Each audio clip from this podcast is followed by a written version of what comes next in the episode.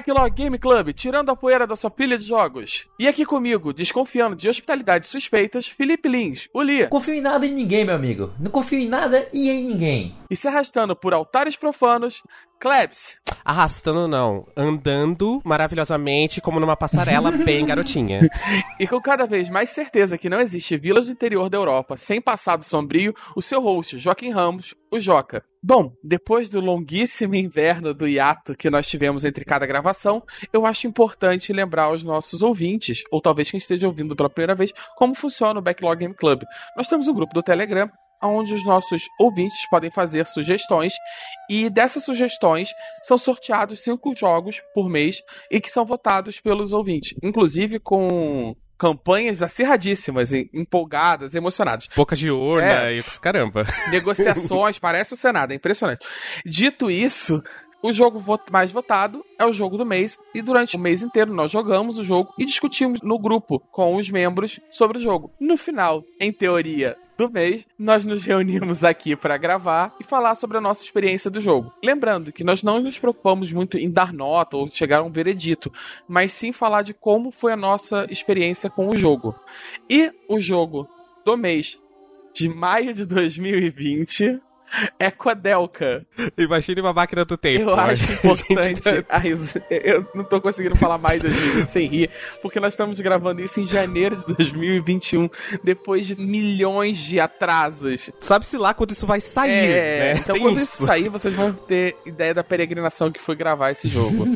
Bom, mas já que estamos falando do Codelca e de sofrimento, Klebs, traz pra gente a ficha técnica do jogo, por favor. Ai, vamos lá. Coldeca, ele. Caramba, eu vou falar o nome errado muitas vezes, tá? Só pra deixar bem avisado aqui pra todo mundo. Mas ele foi um jogo lançado em 16 de dezembro de 1999 pela SNK no Japão. E ele foi lançado internacionalmente pela Infogrames. Isso é o nome correto, eu não tô falando errado. Ele é realmente Infogrames. É, em 2000. Ele é um jogo de RPG e um pouco de suspense survival horror, alguns elementos ali, né? Mas principalmente RPG. E o designer principal dele, né, o desenvolvedor principal dele, foi Hiroki Kikuta. Liz, fala um pouquinho como é que foi o desenvolvimento do Kodelka e toda essa parte. Bem, ah, o jogo ele, ele é desenvolvido por uma empresa chamada Secnoff, né? Que ela é composta por algumas pessoas, o pessoal da Square, que saiu da empresa e foi montar essa nova empresa, sabe? Então ele, ele era uma companhia japonesa, então esse é, para todos os efeitos, um JRPG. E é como você colocou, é justamente essa, essa mistura de Resident Evil, né? Tem esses elementos de Resident Evil com elementos de RPG, especialmente por conta do clima de survival horror. Mas, para todos os efeitos, ele é um RPG, ele entra em campo de batalha, a batalha é tomada em turnos. É, algumas pessoas ah, classificam ele como um RPG tático, apesar de eu achar isso um stretch, né? Um alon- alongar um pouco demais a linha de raciocínio. É, é que eles pegam um elemento do combate, Uhum. né, que é a movimentação da personagem, que realmente se baseia em, tá, em jogos Tactics, e diz que isso é Tactics, e sendo que Tactics é toda uma outra gama, Sim. um outro, todo um outro balde de Eu não, coisas, é, né? eu não acho errado você dizer que ele tem elementos táticos, ele tem, ele tem um, um posicionamento tático, mais ou menos como a gente tem no, no, no jogo tabuleiro e tal, mas ele é estranho. E ele, ao invés de ser aquele movimento tático que você tem livre, algo como um xadrez, que você posiciona a sua peça aonde você quiser, na verdade ele funciona como uma batalha e ele tem como se fosse níveis de distanciamento dos inimigos, porque na verdade, quando você move para esquerda e para direita, pouco importa, é só posicionamento para poder conseguir atacar. O que vai fazer realmente diferença é quão mais longe você tá dos inimigos e ele tem meio que uma barreira, você não pode passar a linha de inimigos se tiver em alguém em uma linha. Por exemplo, se você tiver um personagem que tá na linha 3, os inimigos não podem passar dele para atacar quem tá lá atrás corporalmente, só pode atacar à distância. Então ele tem ele tem esses elementos táticos que não permitem que a gente chame ele de um, de um, um SRPG tático, né, um strategy RPG, mas ele tem elementos táticos sim, só são diferentes, eles não são como a gente tem tradicionalmente jogos como Final Fantasy Tactics e outros é, que são super que famosos eu... desse gênero, né? Eu ia até fazer essa, esse disclaimer rápido, né? É, quando a gente fala, quando a gente talvez, quando eu falei que algumas pessoas consideram ele um elemento tático, eu não concordo. E assim, e se você de algum modo tá uhum. visualizando um RPG tático ou um jogo tático e você tem na tua cabeça um Final Fantasy Tactics da vida, ou um XCOM, ou um Phoenix Project, ou qualquer coisa nessa linha, esquece, não é. Tira. Ele é um de RPG uhum. com batalha de encontro. Eu tô fazendo coelhinho com a mão, tá? Batalha, batalha de encontro aleatório. Ele vai ter todo aquele. por turno, magia, sabe? Praticamente dá pra ver um Firaga vindo mas ele hum. tem uma, uhum. uma, alguns elementos de posicionamento. Eu acho até que dizer que ele é um Tactic, por mais que ele tenha elementos táticos, e de modo geral, os bons JRPGs e os bons RPGs todos vão ter elemento tático. Ele com certeza é muito menos tático do que um Dragon Age, por exemplo. Em questão, principalmente na questão uhum. se você vai puramente por posicionamento. Um Dragon Age faz muito mais isso do que ele. Vários outros RPGs ocidentais ou japoneses. Um, um próprio Tales uhum. of faz, vai fazer muito mais o trabalho de. Mais seja menos, ele seja um pouco mais simples, ele vai depender mais de posicionamento até do que ele. Assim, então, então... assim, eu acho um stretch, mas eu acho importante uhum. ressaltar que algumas pessoas classificam ele como um tático. Pois sim, como a Klebs falou, o Hiroki Kikuta, ele é o não só o fundador, mas também o diretor e o, o, Bambambam, Bam Bam, né, da, da empresa Saknoff, né, que era o estúdio que foi criado, né, por ex-funcionários da, da Square, principalmente ele, né. Peraí, peraí, peraí, peraí, peraí, Liz, peraí, rapidinho, só uma coisa. Quer dizer que o Hideo Kojima é o Bambambam Bam Bam do Metal Gear? É isso. É, é, essa a terminologia que a gente está usando agora? não, não. Eu me Esse recuso. é o glossário, Eu me recuso. Ele, essa ele... não vai pro glossário. Essa não vai. Ele, ele é o Bambambam. Bam Bam. Olha, ele é o Bambambam Bam de MGS, é mas ele não é o Bambambam da Konami. Eu sei que a gente tá, eu sei que a gente ainda tá na parte completamente de falar informações técnicas e tudo mais, mas agora eu imaginei o Hideo Kojima bombadaço entrando na, na, e, socando a galera da Konami. Não, machine! Mas assim. Mas é isso, então o, o, o Kikuta, ele saiu da Square porque justamente como a empresa ela tinha, infelizmente, né, ela tinha uma estrutura muito rígida. Então, ele que era compositor de música, né, ele compôs para Secret of Mana, Seiken Desetsu e outros jogos da Square, ele se sentia ah, meio acuado, meio, meio preso, porque ele queria produzir um jogo, ele queria ser produtor e diretor de um jogo, e a Square não deixava, porque o papel dele na empresa era outro, era de compositor. E ela acabava favorecendo outros produtores, outros diretores. E aí que ele, incomodado, né, transtornado com essa situação, resolveu sair e fundar a própria empresa. Assim nasceu a Saknoff, né, que além do Coldelka produziu toda a série é, Shadow Hearts, mudando inclusive de nome. Ela, ela se chamava Saknoff e depois, posteriormente, ela mudou para Nautilus. Olha! Deixa fica aqui. É, é uhum. é, não tem nada a ver com o pessoal do Nautilus do podcast, tá? Tá deixando bem claro. Mas enfim. Ou será que não? Ou será que não? Né? Fica aí a dúvida. e então ele realmente começou a fazer o sonho da vida dele, que era dirigir o próprio jogo. Então ele iniciou esse projeto, ele, ele não tinha tanta experiência como como game designer, né, como diretor. E uma coisa que ficou muito estranha sobre esse jogo, que muita gente assim, poxa, é o cara que fez é, a trilha sonora de Seiken Desetsu. Ele tem uns, umas músicas aí muito boas no currículo dele, né? Tal. A galera ficou assim, porra, o bicho deve ser pica, né? Vai fazer um negócio bom. Mas incrivelmente, a gente, como a gente vai falar mais pra frente, a, uma das dos reconhecimentos da série foi justamente que o Coldelka ele não tem uma trilha sonora muito boa.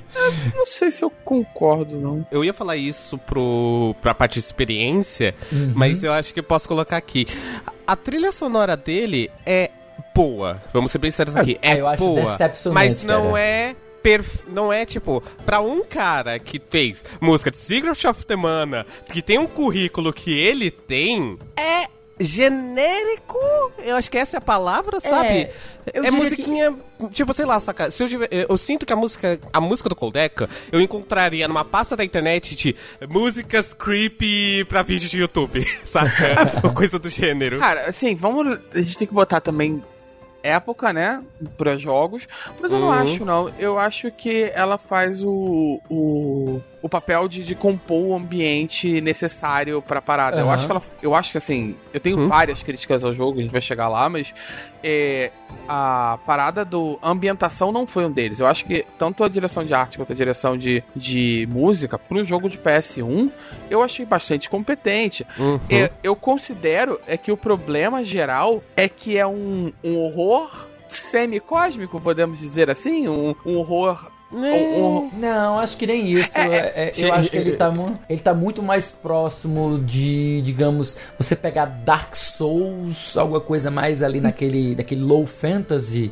Acho que tá mais próximo de low fantasy. Eu, eu entendo, eu entendo o cósmico de onde vem, dos inimigos meio malucos É, que um aparecem, horror né? de, digamos assim, é, vem de um horror de aberração e Sim. e o europeu na, na era vitoriana feito pro japonês. Então ele parece muito que a pessoa não, ela não é uma parada orgânica. Ele consumiu literatura, ele consumiu cinema feito por pessoas de lá, Uhum. que já é uma parada mastigada e ele e ele mastigou aquilo e devolveu umas paradas. Então quando ela chega, ela chega meio tal, parece um pouco genérica porque não tem muita é, não tem muita vivência, sabe? É alguém que escreveu algo sobre algo que ele leu, sabe? Eu acho que não é nem a questão de, de. Nesse sentido de que faltou vivência, alguma coisa assim. E é tipo assim, é como você falou. Eu acho que ela é uma trilha sonora que cumpre seu papel. Ela cuida muito bem da ambientação e ela seta muito bem essa ambientação. Mas por outro lado, como ele era o cara que tinha feito músicas fantásticas pra, pra série Desetsu, né? Secret of Mana, também conhecida no, nos Estados Unidos. A série, a série Mana, né? Então, a expectativa que tinha-se na época é que iria sair algo fantástico das mãos dele dentro desse ambiente. Acho que talvez por ele não ter produzido antes nada nessa ambientação, talvez tenha sido mais decepcionante por conta disso. Mas é, é, é isso que ficou a impressão geral de muitas pessoas: de que a trilha sonora ela cumpre seu papel, ela faz um trabalho bem feito, mas ela não é espetacular. Ela não é assim, meu Deus, eu tô com a música de Coldeca na cabeça, ou então as músicas de Coldeca vão, vão aparecer aqui nas listas de melhores OSTs Ah, de jogos da história. De maneira não nesse alguma. sentido, entende? Não, não, de man... eu entendo o que você quer.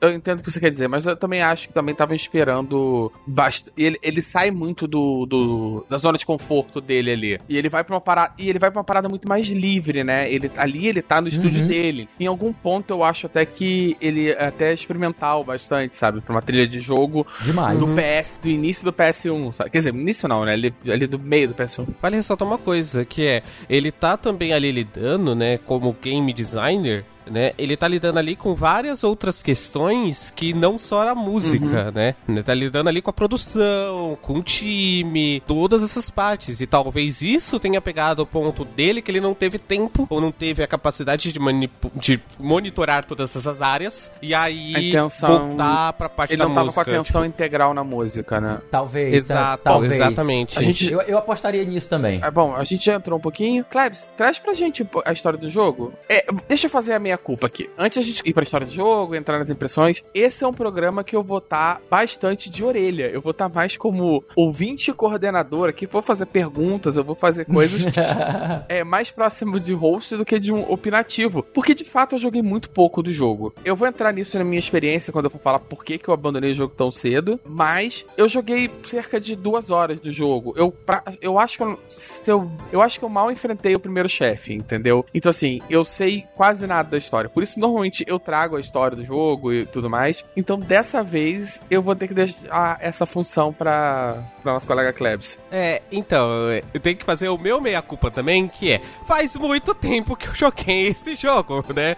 Então, vamos lá, eu tenho muitas coisinhas na cabeça, então vai ser mais ou menos a moda caralha do que eu lembro, tá, o gente? início eu Tá te ajudo. certo. Que, o início eu te ajudo que a gente lembrar, mas Sim. depois aí vai ser. É, então, é, a gente- história de começa com a personagem Coldeca, né? Caramba, eu vou falar o nome dela errado todo podcast, mas vai. Mas é isso Sim, e ela vai pra uma mansão na Europa que antigamente era um monastério que foi transformado em uma mansão. E eventos acontecem, coisas acontecem. Ela descobre monstros nessa mansão com a ajuda de outros dois personagens, se eu não me engano é Edward e Joseph, eu não lembro. James, o terceiro. James. James, isso, obrigado. Que são os nomes mais estranhos, que ela tem o nome Coldeca e tipo, Edward, James, saca? Tipo, é tão é. natural, é tão estranho. Eu tô sendo meio Kennen. Não, e, e a Kodelka e a Sant. É. É, não, e era isso. tipo Exato. lourinha, tal, mó carinha. É, então, o problema é, se ela tivesse uma cara japonesa, sei lá, qualquer cara, sei lá, tipo, da, do leste asiático, a gente até entenderia, sabe? Mas É, é, é, não, ela efeito, não tem, efeito sabe? Ela é muito... né? A menina ruiva É. de olho verde. Sim, é japonesa, exatamente. Mas enfim, e ela, no meio dessa história toda, ela acaba perdendo um colar mágico que ela tinha, né? Que era um grande, pon- é um grande ponto e tal, que protegia ela dessas criaturas. Ela é obrigada a atravessar a mansão, descobrindo todo esse mistério, porque que as criaturas estão ali, derrotando esses bichos e. É, spoiler alert, né?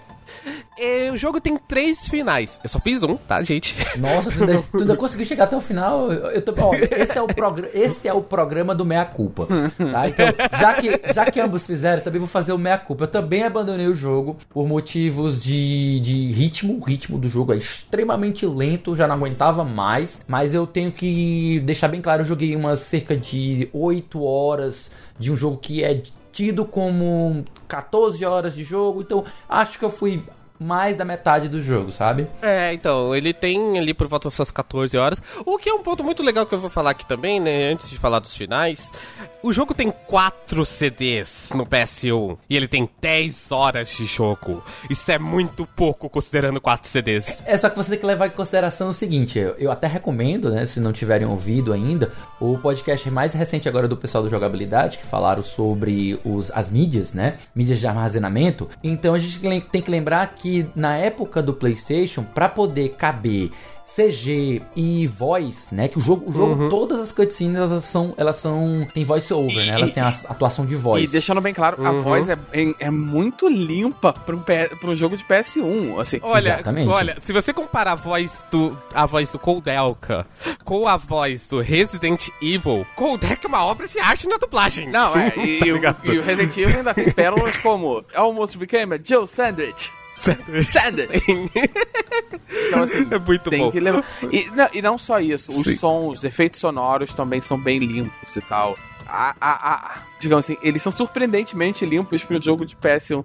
Eu até, quando eu joguei, até fiquei fui verificar se não tava, se o meu a room que eu tava usando não tava com som remasterizado ou qualquer coisa assim. É, e assim, é aquela coisa, né? Tipo, o cara era especialista em som, então alguma coisa ele tinha que fazer extremamente bem feita. e acho que é tipo assim, pode ter sido a inspiração pras músicas, mas a qualidade ele garante. Sim, a qualidade exato. ele garante. Mas enfim, é, continuando do ponto da história do Coldelka, né? Depois dessa empreitada por dentro da mansão, descobrindo os mistérios do monastério, pipipi, popopó, é bem, é bem clichê a história desse ponto, É, sabe? Tipo, ah, é, é meio igual mansão que foi feita em cima de um cemitério indígena. É, é, rola um É, basicamente é a mesma basicamente o mesmo contexto do, do Diablo 1, né? Ah, é esse. Uhum, exato. É muito parecido, olha, eu, eu vou dizer que, tipo, a, a ambientação, ela lembra muito, era, a referência que eu ia chamar era justamente Diablo. Eu acho a, a, a ambientação do Coldelka muito parecida com a de Diablo, especialmente na, na, na parte estrutural, né? O, o- durante a produção, o próprio Kikuta ele viajou para o país de, de, de Gales, né? Wales, é, né? E, a- e lá ele fez uma pesquisa muito grande em relação à à composição, a cenário, a ambientação. E ele tentou trazer isso pro jogo e acho que ele conseguiu fazer de uma maneira bem, bem, bem bacana. Vocês lembram se no, no jogo eles mencionam aonde fica essa cidade fictícia que tem o templo, que tem esse monastério? Eu, tenho- não sei ele- se ele menciona a eu cidade, fiquei mas eu com- sei que ele deixa bem claro que é na Europa. Não, não, é na Europa Uhum. sim, mas eu fiquei com a sensação de que era na Espanha. Eu não sei se eu É, falando então, maluco. então, eu não sei, tipo, eh, não dá, eu não lembro de eles darem nenhuma coisa disso, mas na Wikipedia eles falam que fica em, tipo, na Wikipedia é meio que dito em que fica uma cidade chamada Aberystwyth, que é uma cidade em România? Na Romênia. Romênia. Romênia. Romênia. Isso, Na Romênia. é leste europeu. é. Isso. Exato. Aparentemente, tipo, de acordo com a Wikipedia, isso aí é tirando informação da Wikipedia, gente, não, não sou eu. Então, se estiver errado, culpem o garoto de 14 anos que editou isso. Mas é isso mesmo. e, continuando só falando do, dos três finais, né, que eu tô enrolando pra cacete pra falar, você tem basicamente três finais. Primeiro final, que seria meio que o final ruim, que se a Coldelka não encontra é, o, o pingente dela, né, o colar dela, que, tipo, durante as cenas finais do jogo, o, basicamente a Pari morre, todo mundo morreu, acabou. No outro, é, o outro final, se você derrota o boss final do jogo com o pingente, um outro personagem vai se sacrificar, o James se sacrifica pra derrotar o boss, e os outros dois personagens saem, escapam do, do lugar colapsando. E o terceiro, aliás, não, mito, é, esse, o final bom, né, que seria esse deles derrotarem, é os três saem vivos, os três saem vivos da torre, e a torre cai e tal, toda a história termina bem, com todo mundo vivo. E o terceiro é, se a Pari for derrotada, mas ela tiver com esse colar, o James vai se sacrificar pra é, salvar todo mundo, e eles vão os outros dois vão fugir.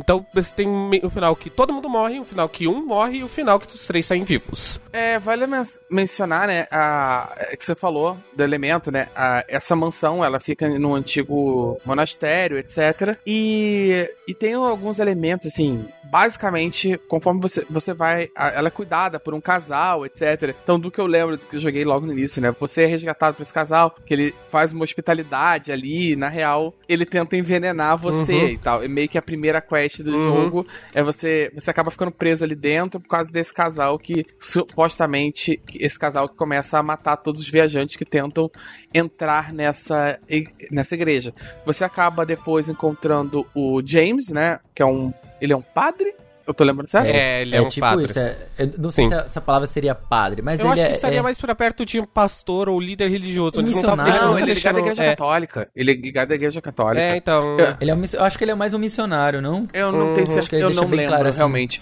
Mas... Eu não tenho certeza, é vai... que bem que dá só entender que...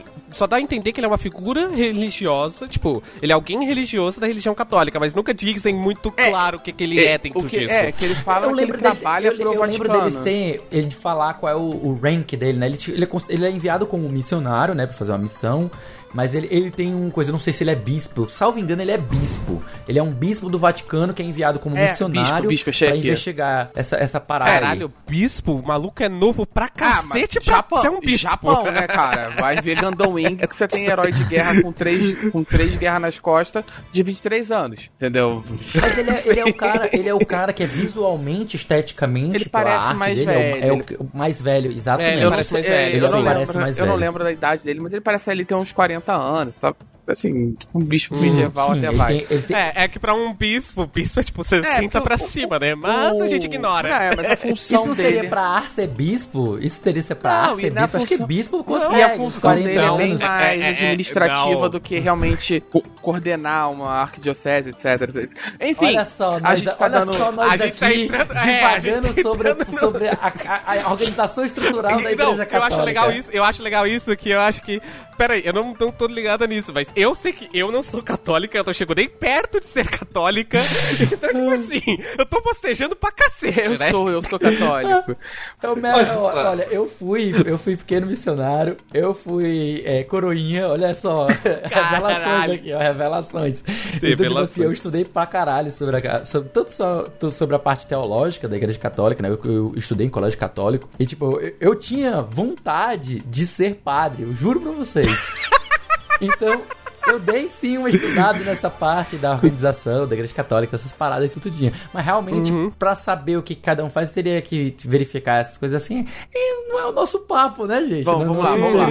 É, aí o ponto, você, o ponto é que enquanto eles procuram a cura para esse envenenamento, eles encontram esse, o bispo, é, esse bispo que é o James, e, e ele tem ali algumas algumas motivações um pouco, um pouco escusas e ele começa a ajudar. Não tão nobres. É, né? não, é, é, fica meio. Ele, ele não quer muito dizer o que ele tá fazendo ali e tal, e ele meio que revela, hum. ele meio que revela que eles são que aqueles os cuidadores, né, estão matando viajantes que tentam chegar ali e tal. Posteriormente você descobre que o, o motivo do James tá ali, né? E o porquê que eles protegem aquele lugar. E também a relação. É, eu só não lembro a relação disso com os monstros. Que é a, a, eles protegem ali porque tem um, uns textos sagrados da Igreja uhum. Católica que estão escondidos lá e tal. E, se eu não me engano, eles nem, eles nem existem oficialmente.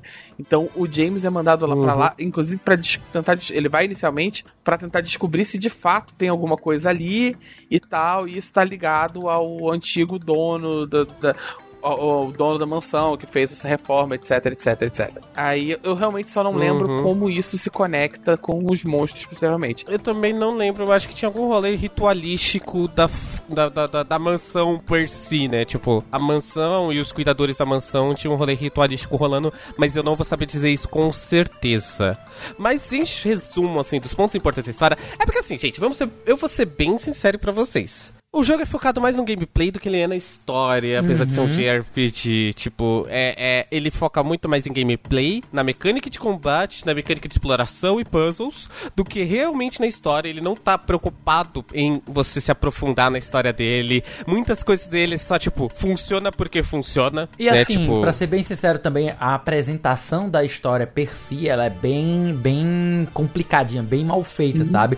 Você uhum. começa o jogo com a Koldelka é, adentrando né, nesse monastério, nesse, nesse, nesse casarão, e ela já dá de cara com o, o, o Edward, né? É o, que, Edward, o Edward. O Edward tá, tá é, praticamente sem, tá semi-morto, né? Uhum, tá sendo atacado sim. por uma espécie de zumbi, ele, tipo, ele já, já se deu por morto. Um monstro e tal. E aí você salva ele, né? Você salva uhum. ele, o que ele salva, ele explica que ele tá ali querendo uh, que, tá, que, atrás de riquezas ele era um, e mulheres. Ele era um né? ladrão, tava passando ali pela região, viu aquela mansão, resolveu tentar invadir e acabou Opa. sendo atacado por um monstro é meio que a motivação sim. deles é bem zoada, sabe? Também não fica muito claro. É bem, também não fica sim. muito claro por que, que a Kodelka tá invadindo aquela mansão, o que ela tá fazendo ali. É, então, é, é muitas das coisas, o próprio pingente dela, né? O próprio colar dela, também é uma coisa que vem sem muita explicação. Ela Pare... só, a gente só sabe. É, a, a Kodelka. Parece um, Mag, parece um MacGuffin, é, né? Aquelas, aquelas coisas que não tem explicação. Ele é um MacGuffin. Eu não sei se não... até o final ele explica. Eu não sei se ele, ele se permanece um MacGuffin até o final,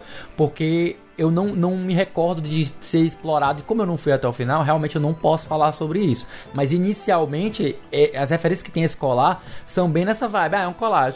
O que, que isso faz? Não, não, não importa, é o colar. E, e é um pouco uhum. bizarro, porque justamente as partes de história você começa a ter umas visões e ver ah, uma espécie de, de criança, né? Que tá. Que uhum. ela, ela meio que começa a se preocupar para saber o que aconteceu com aquela criança e tal. E ela tem uns momentos em que ela é meio é, dominada, parece que ela, um espírito baixou nela. E ela começa a falar umas coisas meio, meio sem nexo. Então, tipo assim, eu acho a história desse jogo muito mal apresentada. Uhum. E por, por isso mesmo que você às vezes fica com a sensação de ah, o que, eu tô fazendo aqui mesmo? Qual era a minha uhum. missão? Para onde eu vou? Eu tenho algum objetivo específico?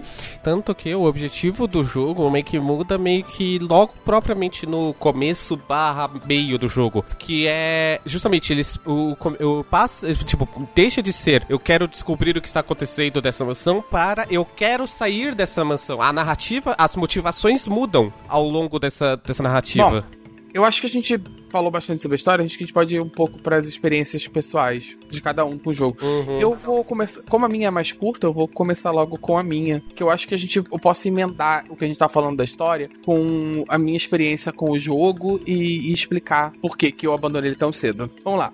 É, primeiro disclaimer: é um jogo de PS1 é antigo para um cacete. E eu estava. E eu, eu não tenho um PS1. Eu, obviamente, não tenho o jogo. Eu não comprei o jogo pra jogar. Eu estava jogando no emulador. Falo isso de coração aberto. É, o uhum. emulador de PS1, a maioria é feito a moda cacete, sabe? Eles são meio, meio truncados. Os de PS2 são, são ótimos, os de PS1 são meio.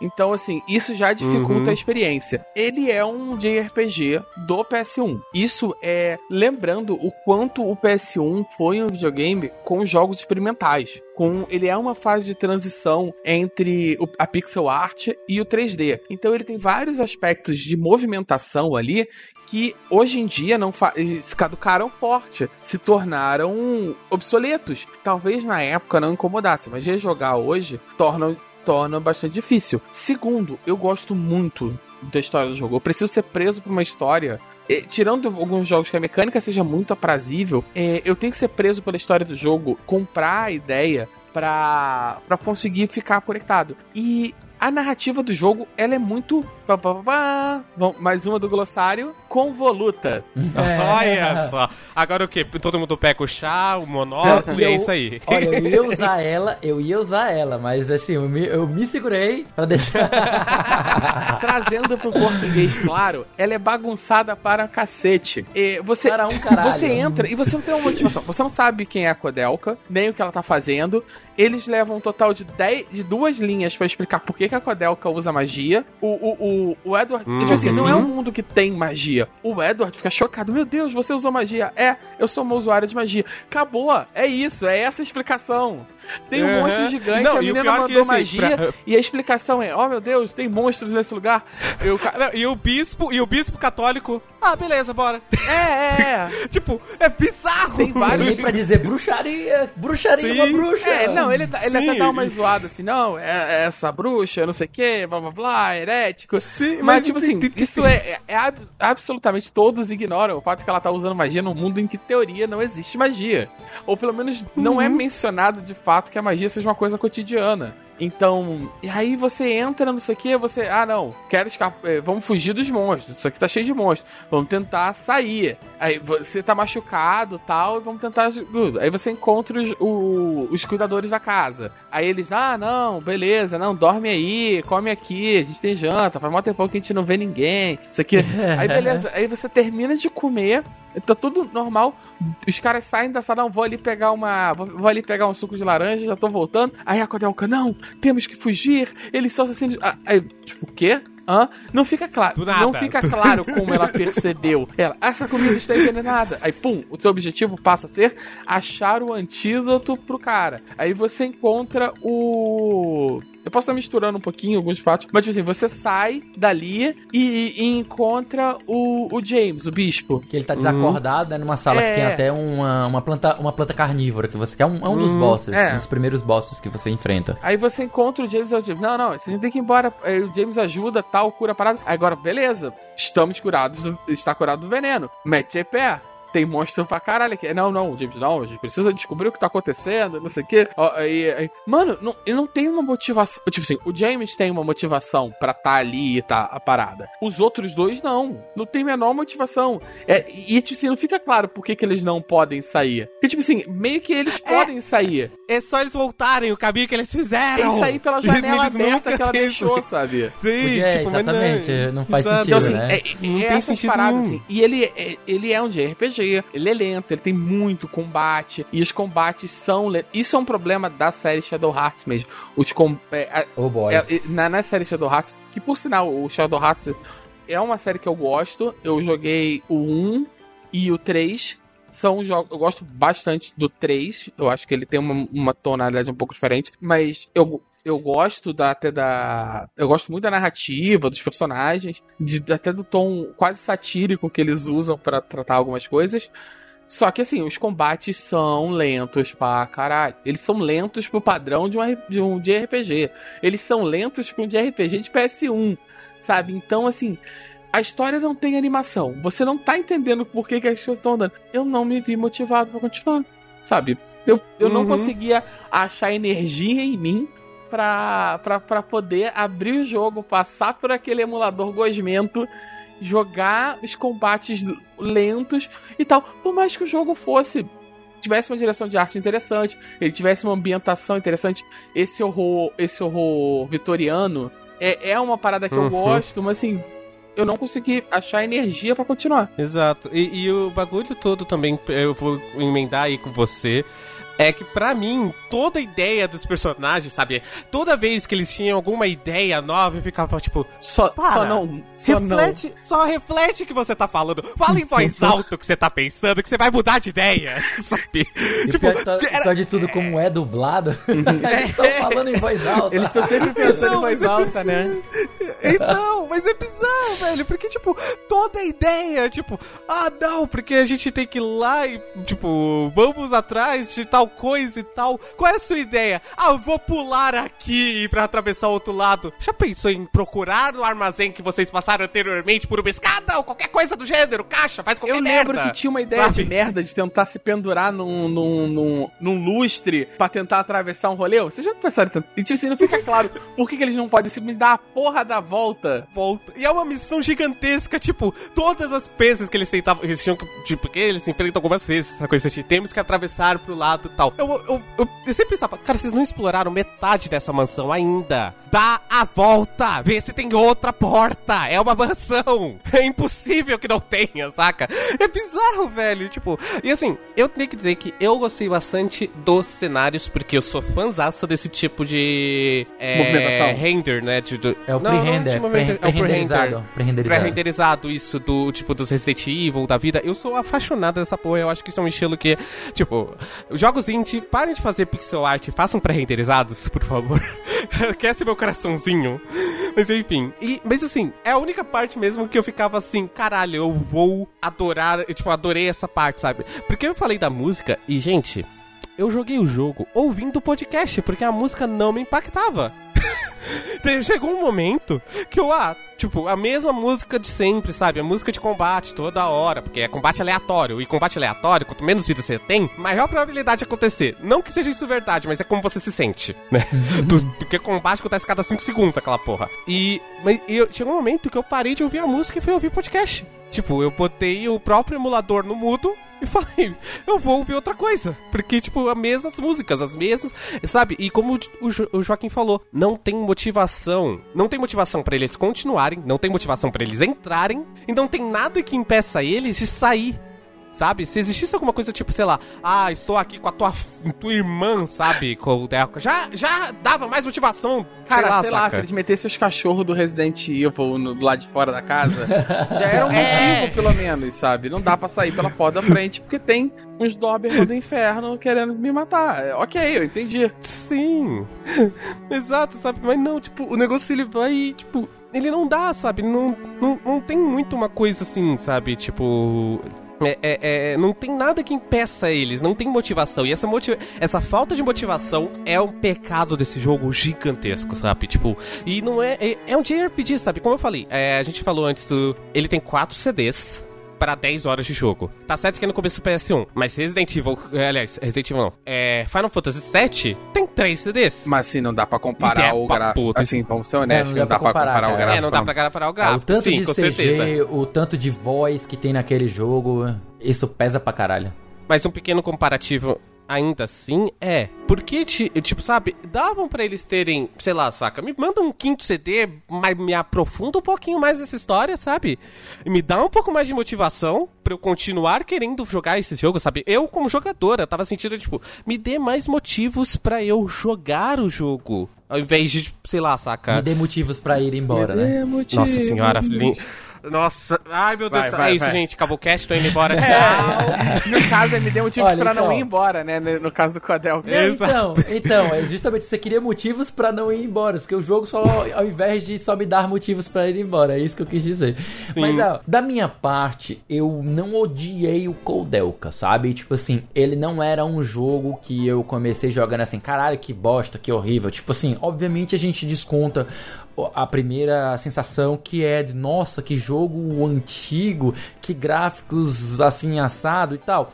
E diferente do, do, do Joca, eu não tenho problema com o emulador, eu não tenho problema com essas coisas mais antigas, nenhum, nenhum, zero, zero. Pra mim, tipo, é um prazer experimentar esses jogos antigos. Eu experimento jogo de 80, a década de 90, da década de 2000. Eu, tipo, não tenho problema nenhum com jogo antigo.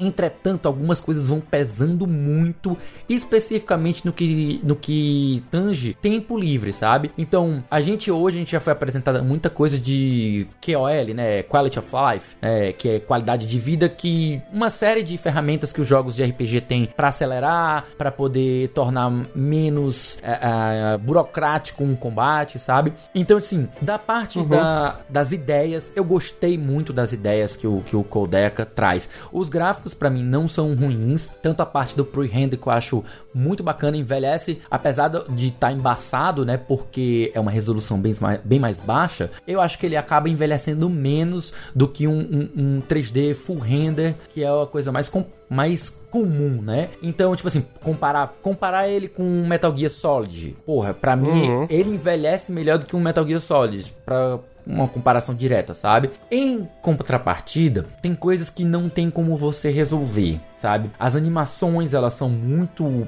muito sem sem criatividade, é só praticamente os bichinhos passando assim, pá, as animações do combate, então vamos falar de combate. É, porque aqui. as cinemáticas uhum. não, ela Boa tem parte do jogo você elas são muito combate, bem, né? as cinemáticas são muito bem polidas. O problema não é tá nesse. Sim.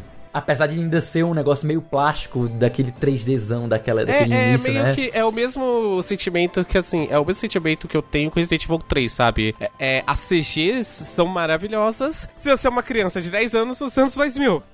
sabe? É, exatamente. Okay, é. é. tipo assim, naquela época você olhava para ele, porra, esse jogo deve ser, olha, bonito. Naque... Eu acho que imagino que as uhum. pessoas que daquela época dizem, caralho, que gráficos foda, não sei o que. Hoje tu vendo, parece que tu tá vendo Toy Story, sei lá, o primeiro Toy Story, ou até mais antigo do que isso. Uhum. Sei lá, um, um, um, reboot, né? Aquele, aquele é, eu, tava, eu tava tentando lembrar o nome da, do, da série pra falar. Nossa, peraí, peraí, eu tenho uma coisa, eu tenho uma coisa pra falar disso, tipo, como muita gente sabe, eu não conheço os anos 90 e tal. Uhum. Meu noivo me mostrou essa porra. E eu estava tipo, como caralhos alguém assistia essa merda? Eu preciso fazer uma vírgula rápida aqui, eu juro que é uma vírgula rápida. Um colega meu, ele é animador e ele mora no Canadá ele foi morar no Canadá para trabalhar com animação tal, fez o... E ele falou, ele, ele deu o mole de falar mal de reboot uma única vez entre os, entre os colegas programadores e pessoal da faculdade e de jogos. E tal. Quase foi executado. Ele quase foi executado no... em praça pública, é, tá não, tá ligado? É, é, tipo assim, não fale mais isso alto aqui se você não quiser morrer, entendeu? Caralho, agora eu imaginei, eu imaginei ele assim, tipo, sabe, igual aquela série inicial do Sky, com a cabeça assim no, na pedrinha e, e aquele. É, é aquela, aquela espada gigantesca assim. Aí o cara vira, I'm sorry.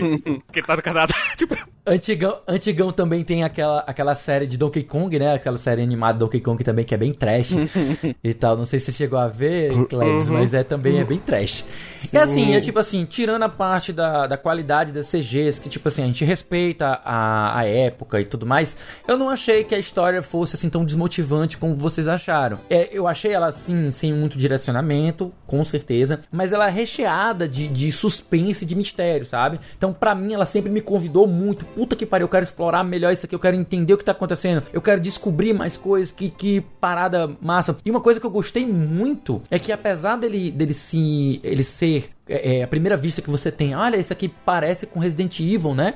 É um Resident Evil com RPG. Ele não tem a movimentação de tanque, ele tem uma uhum. movimentação livre, mais como Metal Gear ou como, sei lá, como Mario 64, sei lá. Por que estranho? Porque ele, ele é mais lado, antigo. Ele, ele é não, é mais não. antigo do que o. Não, é não. Ele é de 2000. Ele é de 2000. Ah, 2000, 2000, é, 2000. Então ele não é tão antigo, mas como a, a, a empresa era pequena, eu imagino que, por eles, ser, eles serem pequenos, eles não tinham tanta mão de obra para caprichar mais nessas coisas, sabe? E assim, assim, uhum. eu gosto muito de todas as ideias que ele teve. A história também é para mim não foi desmotivante. Ela era interessante e, e é, é, misteriosa o suficiente para me fazer continuar indo. O problema é que como ela se ele, ele é um RPG e no estilo clássico de random battle, né, de batalhas aleatórias, nossa senhora, o ritmo da batalha é muito é muito desgastante, gente. Eu não consigo mais jogar jogos de RPGs antigos de, de, de coisa, porque inicia uma batalha, aí ele vai lá, vão, tem aquela transição de tela pra, pra, pro combate, né? Pra, uhum. pra tela de combate. Aí na tela do eu combate. Chamo, eu chamo de transição de tela aleatória do Sony Vegas.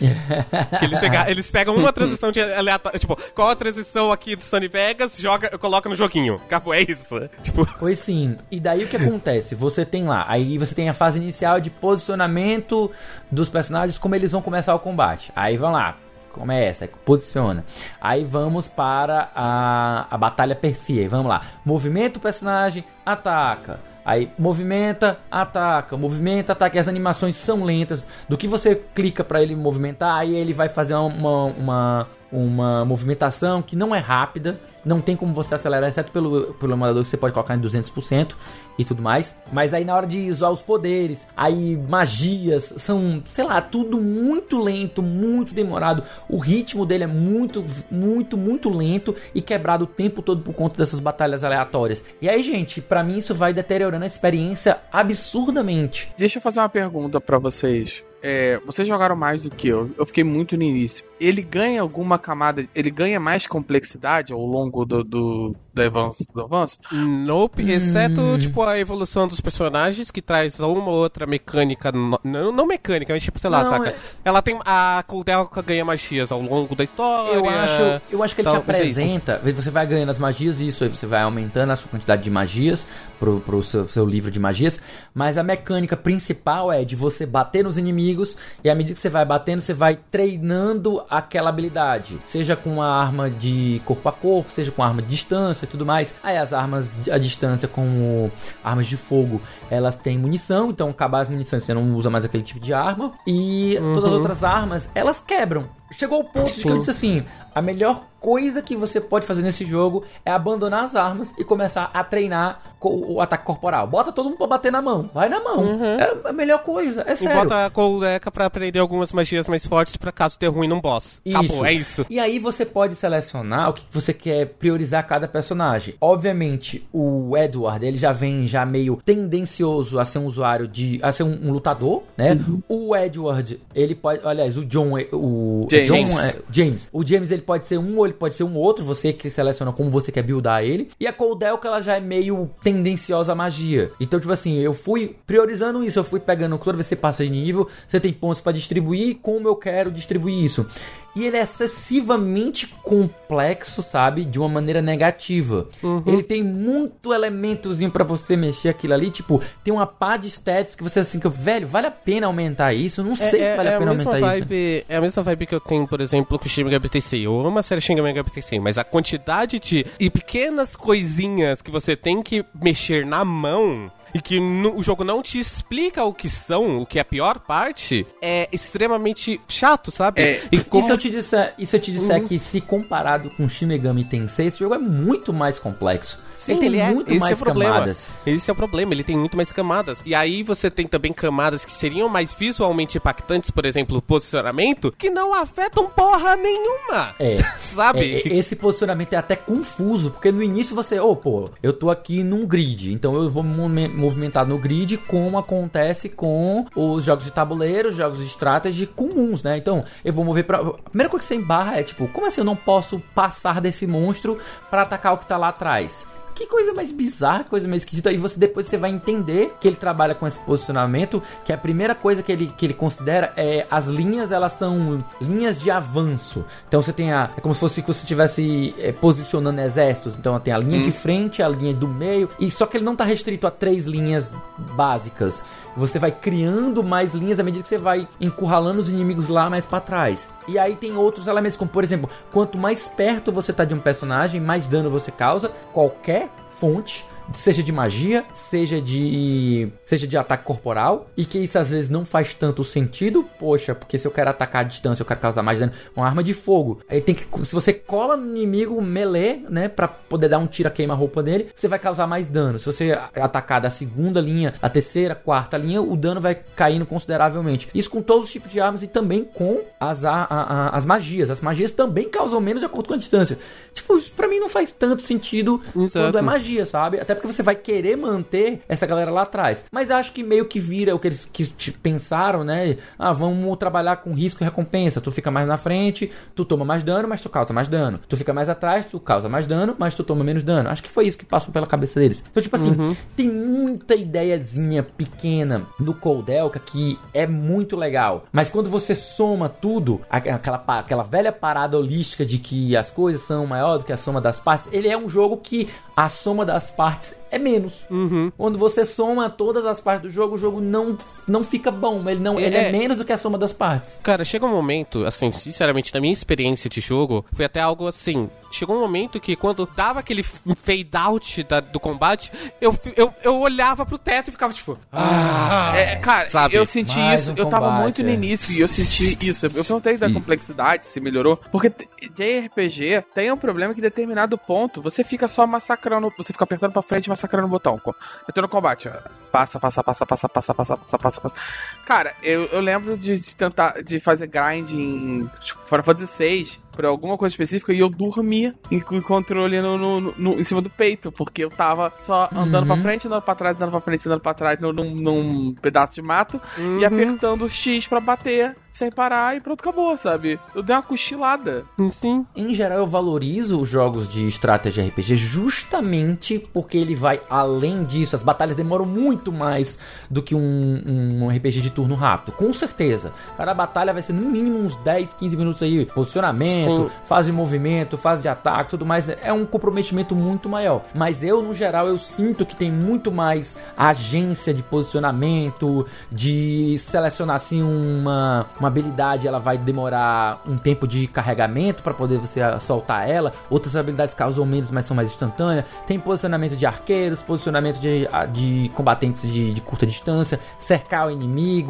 evitar que ele não possa sa- sair por aquilo ali. Tem toda mais uma complexidade que eu acho muito mais interessante do que o realmente apertar botão e ataque, ataque, ataque, ataque, ataque, É, então, ataque. eu acho que, é sei comum lá, de um- saca. Se, se o Koldeca tivesse só um. Se ele só pegasse e falasse qual é a mecânica, a gente teve todo esse brainstorm. Parece que eles tiveram um brainstorm, pegaram todas as mecânicas que eles tiveram desse brainstorm e jogaram no jogo, sabe? Todas, ao mesmo tempo. Se eles tivessem focado em uma só, se eles só tivessem, sei lá, focado na mecânica de posicionamento e refinado essa mecânica de posicionamento,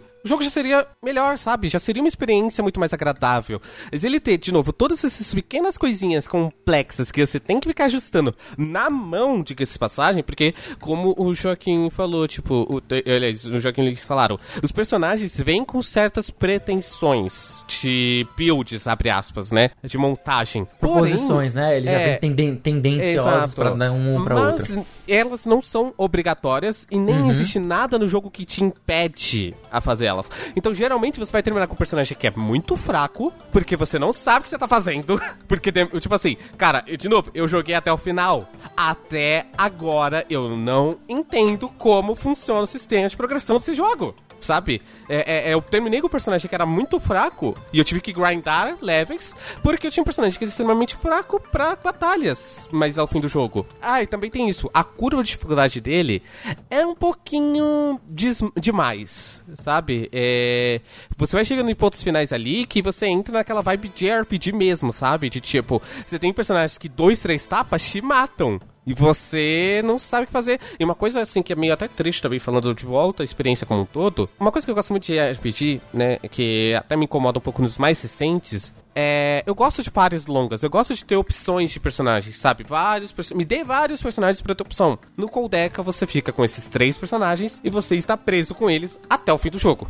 Você não muda Sim. sua party, não entram personagens, não saem personagens. Então isso me incomoda, sabe? Porque você tem sempre esses três personagens e você não tem muito que você possa fazer com eles. Você tem que aturar eles até o fim do jogo. É, eu acho isso um ponto, um- uma faca de dois gumes, porque ao mesmo tempo que ele não te dá novas opções, nem você pode tirar alguém que você não gosta e substituir por alguém que você achasse melhor, mas ao mesmo tempo também você é, dá mais atenção àqueles três personagens, desenvol pode desenvolver melhor a eles, né? Tipo assim, então eu acho isso não necessariamente ruim, mas quando você parte do pressuposto que você não necessariamente vai gostar de todos os personagens, seria bom ter opções pra você substituir alguém, porque também eu não gosto quando tem personagens demais você, porra, eu queria dar atenção a todo mundo, mas não rola.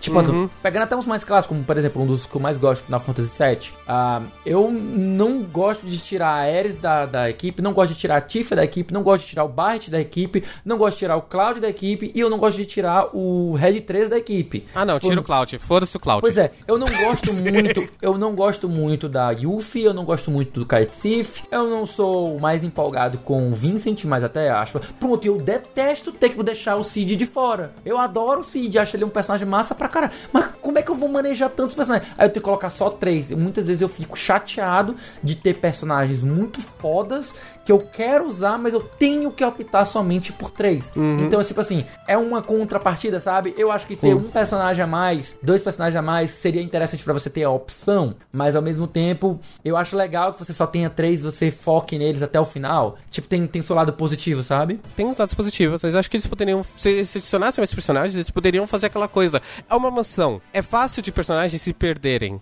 Então, uma coisa que poderia fazer é você ter vários segmentos de jogo, porque a Coldec, ela é o Cloud, basicamente. Tipo, ela Ela tá é ali na party, você não consegue... É, ela é a personagem principal, você não consegue tirar ela e é isso aí. Ela sempre vai fazer parte de todos os eventos da história. Mas se você tivesse uma capacidade de, tipo, em algum, alguns momentos da história, você poder mudar, tipo, ter focos e, tipo, ah, a Coldelka e o Edward estão num ponto, o James tá em outro, com outro personagem, sabe? Seria interessante isso, tipo, você ter outros personagens tomando esse protagonista temporário. E aí você aprofunda eles também nisso. Uhum. E eu sinto que isso seria algo que seria possível. Pois é, e no fim das contas, no fim das contas eu acabei, eu acabei é, desistindo do jogo, principalmente por causa desse ritmo. Os combates são legais, as ideias de puzzle são legais, a, a- as ideias de mecânicas e tudo mais que eles trazem são, não foram todas interessantes e, e intrigantes. Eu queria continuar jogando mais, mas o ritmo dos combates e toda a animação muito lenta, mesmo jogando em 200%, não é a mesma coisa. A- a- a- esse ritmo de combate acaba cansando e eu fiquei completamente desmotivado de prosseguir. Porque era aquilo, a história é inter- interessante, mas não interessante o suficiente para eu ter que aturar esse sistema de, esse sistema de batalha lento e que não sai do canto. É, bom, já que você puxou isso, vamos lá. Eu parei no início da história. A, a Klebs foi o único, é, a única que chegou até o, até o final, né? Você diria que, assim, eles melhoram o desenvolvimento dos personagens? Eles, eles trabalham isso ou... Né? Ou não? Assim, fica, ainda fica solto? Não, eles ainda terminam, sabe, não rola uma coisa meio jornada do herói, sabe? Eles não crescem. Pelo menos a minha concepção, tipo assim, cresce do tipo, ah, o James, é, o- aliás, o Edward, deixa de ser um completo babaca e passa a ser alguém com um pouco mais de motivações, sabe? Ele deixa de ser o ladrãozinho, sabe? Ele, É, ele- ali ele dentro. deixa de ser um Han Solo, né? É, ele deixa de ser um Han Solo e passa a ser alguém com um pouco mais de motivações e tal. Esses Ou ele, acaba pequenos sendo, pontos... ou ele acaba sendo o Han Solo, que É. começa meio babaquinha e acaba evoluindo pra É, o arco do melhor, bom. Ele, sabe? ele faz o Sim. arco do bom ladrão, né? É, ele é o isso. arco do bom ladrão. O James, você tem umas motivações dele tá na casa, um pouco mais pessoais e tal. Tem toda essa coisa. Mas, sinceramente, eles terminam do mesmo jeito que eles começaram. Sabe? A personalidade deles e quem. e Na, a história, o, o, o, o arco do herói não faz eles mudarem a percepção de, que eles têm do mundo, sabe? Mas ainda É, assim, eu ainda acho legal o que desenvolve bastante, não necessariamente na personalidade, não na. na desenvolver o personagem pra fazer um arco narrativo. De, de redenção, ou seja lá, de, de crescimento e tal. Mas eu acho um, um detalhe muito legal é que nos diálogos é muito comum você ver o Edward e a Coldelka batendo boca com o, o, o, o James, porque ele tem visões religiosas diferentes, ele tem crenças religiosas diferentes dos outros dois. Então, tipo, você vê muito, muito frequentemente eles tendo um embate em relação a essa parte de crenças e de, de, de ideologia, de filosofia, que eu acho legal, é um dos pontos positivos na parte da história desse jogo. Acho É, que é uma das coisas que, que eu, que eu são- destaco de positivo, sabe? Tem pontos interessantes. Assim, é totalmente, tipo. Tem pontos positivos no jogo, é claro que tem. É só que é uma experiência. Sabe, tipo, te apresentaram um, um prato que na foto é muito foda. Sabe, é um, é um. É um Big Mac. Na foto é muito foda, mas chega pra você e não é metade da experiência que você tá esperando, sabe? Bom, acho que a gente já bateu pra caramba no jogo. A gente pode ir para as nossas considerações. Como sempre, de costume, nós não damos notas para os jogos. A gente costuma fechar o nosso parecer. A gente costuma trabalhar as nossas considerações finais com um one-liner. É, dessa vez eu vou ficar de fora de tentar elaborar isso. Eu vou tentar coordenar aqui. Já que como eu joguei muito pouco, fazer uma consideração final sobre o jogo seria seria bastante seria não seria razoável da minha parte. Então eu acho, eu vou Uhum. tentar conduzir aqui, mas vocês conseguem fazer, é, vamos lá, deixa eu começar pelo Lynch. Lynch, você consegue fazer uma consideração um resumo da tua experiência com o jogo, uma consideração final? Cara, o Koudelka, ele é para mim uma experiência muito interessante do gênero de, de, múltiplos gêneros, tá? Tanto gênero de temática como gênero de gameplay. Eu acho que ele é uma uma experiência bem interessante de você experimentar nesse sentido, mas que infelizmente ele é menos do que a soma das partes. Uhum. Se você quer um one-liner uma linha só, uma frase, acho que seria uhum. isso. Ele é uma experiência muito interessante de mistura de gêneros temáticos e de gameplay, mas que infelizmente ele é menos do que a soma das partes. É, então, minha experiência também acho que vai ficar na mesma do Lins. Tipo, é uma experiência que tem, tinha muito potencial, ela tinha muito é, muitos conceitos interessantes, mas seria conceitos para um, dois, três jogos, não tipo um único jogo que tipo seria um conceito bom para uma trilogia, não um conceito bom para um, único jogo, uma única experiência, sabe? É, eu acho que é isso. Tipo, ele, eu concordo com o Lins, é a soma, a soma das partes é menor do que, sabe? Tipo, o total é menor do que a soma. Eu acho que esse é o conceito, o contexto geral que a gente ficou com a impressão. Eu vou tentar organizar assim, é, uma experiência uma tentativa interessante de experiência, mas que a, o total é menor do que a soma das partes. Acho que a gente pode fechar uhum. com isso. Sim, exatamente. Bom, então, esse é o nosso. Essa é a nossa raciocínio final sobre Codelca. É. Vamos lá. Como sempre, o jogo do mês que vem, a gente vai tentar. A gente vai. adoro que... É, eu falo. Adoro, peraí, gente. É, vocês não estão vendo aqui o vídeo, mas o, o Joaquim, ele. Tipo assim, ele dá aquele sorrisinho de tipo. É, nem ele acredita mais na ideia do mês que vem. a gente. É, vamos lá. A gente tá trabalhando algumas ideias aqui para tentar adiantar a nossa agenda e tentar diminuir um pouco o espaço de lançamento para a gente conseguir acelerar e, e botar a agenda em dia. O ideal é que a gente volte eventualmente em algum período, em algum ponto desse ano, a estar parelho as votações, a gravação e o lançamento. É, por hora, uhum. a gente vai tentar ainda trabalhar em algumas coisas. Eu não vou fazer, não vou fazer promessas que eu não posso cumprir, mas estamos trabalhando nisso. Dito isso, o jogo da próxima edição, eu acho mais honesto falar da próxima edição. Muito melhor. Sim, muito melhor. É, é Vagrant Story, também um jogo de PS1. Nos vamos lá. Lembrem-se, participem do grupo, participem do Telegram, participem. É, vamos botar o link na postagem. para vocês também sugerirem jogos, poderem poder participar das discussões. É, no mês que a gente tá gravando aqui em janeiro, tá sendo de Darkest Dungeon. Um spoiler, de, eventualmente vamos chegar lá. E tem sido discussões bastante animadas. E, e tanto de ajuda para passar de algumas coisas, quanto o Lins eternamente puto com o jogo. Mas. O Lins, falando de Darkest Dungeon, ele ganhou pra mim o sotaque carioca puto. Nesse exato momento, sabe? Ele acendeu esse ponto. Eu, eu acho que se a gente fosse gravar amanhã, o Lins ia estar tá mais salgado com o Darkest Dungeon do que eu tava em Indigo Prophecy.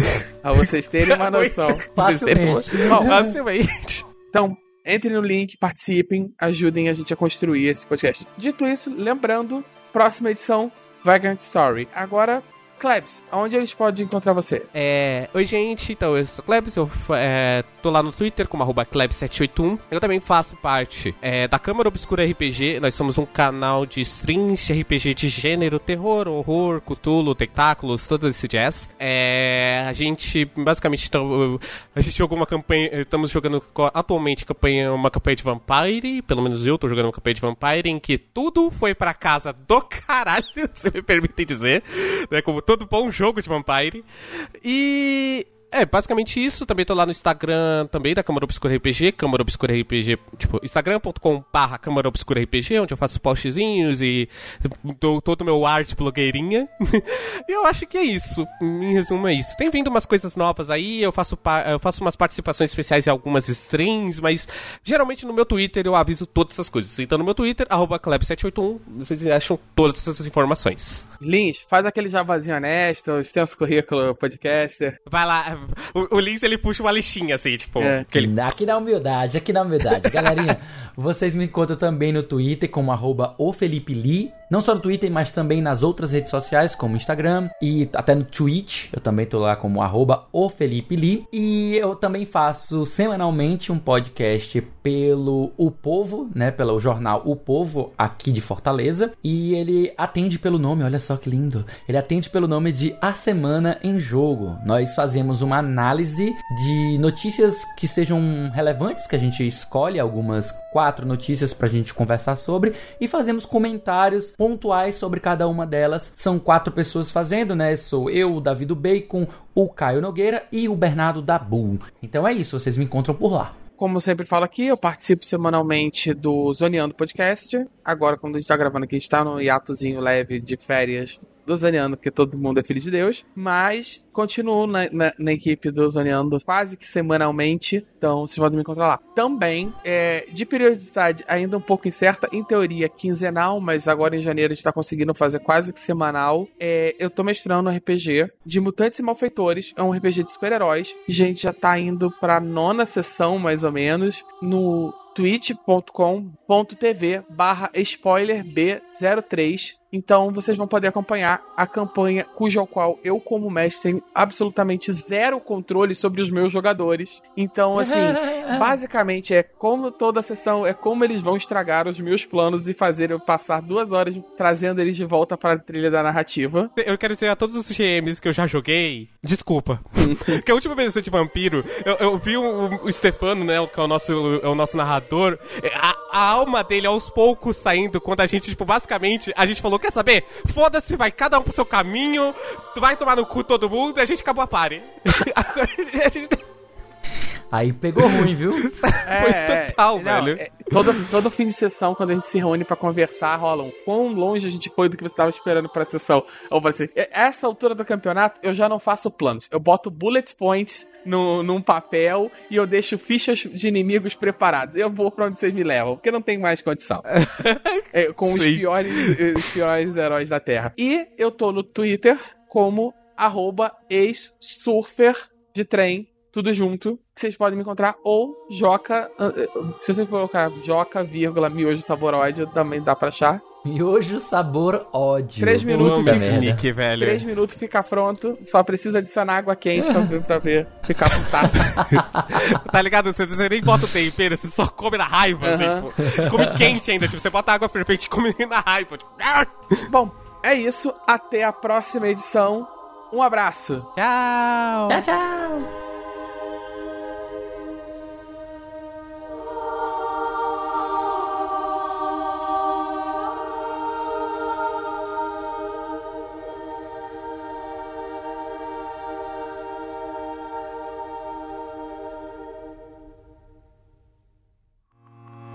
Este podcast foi editado por Felipe Lins.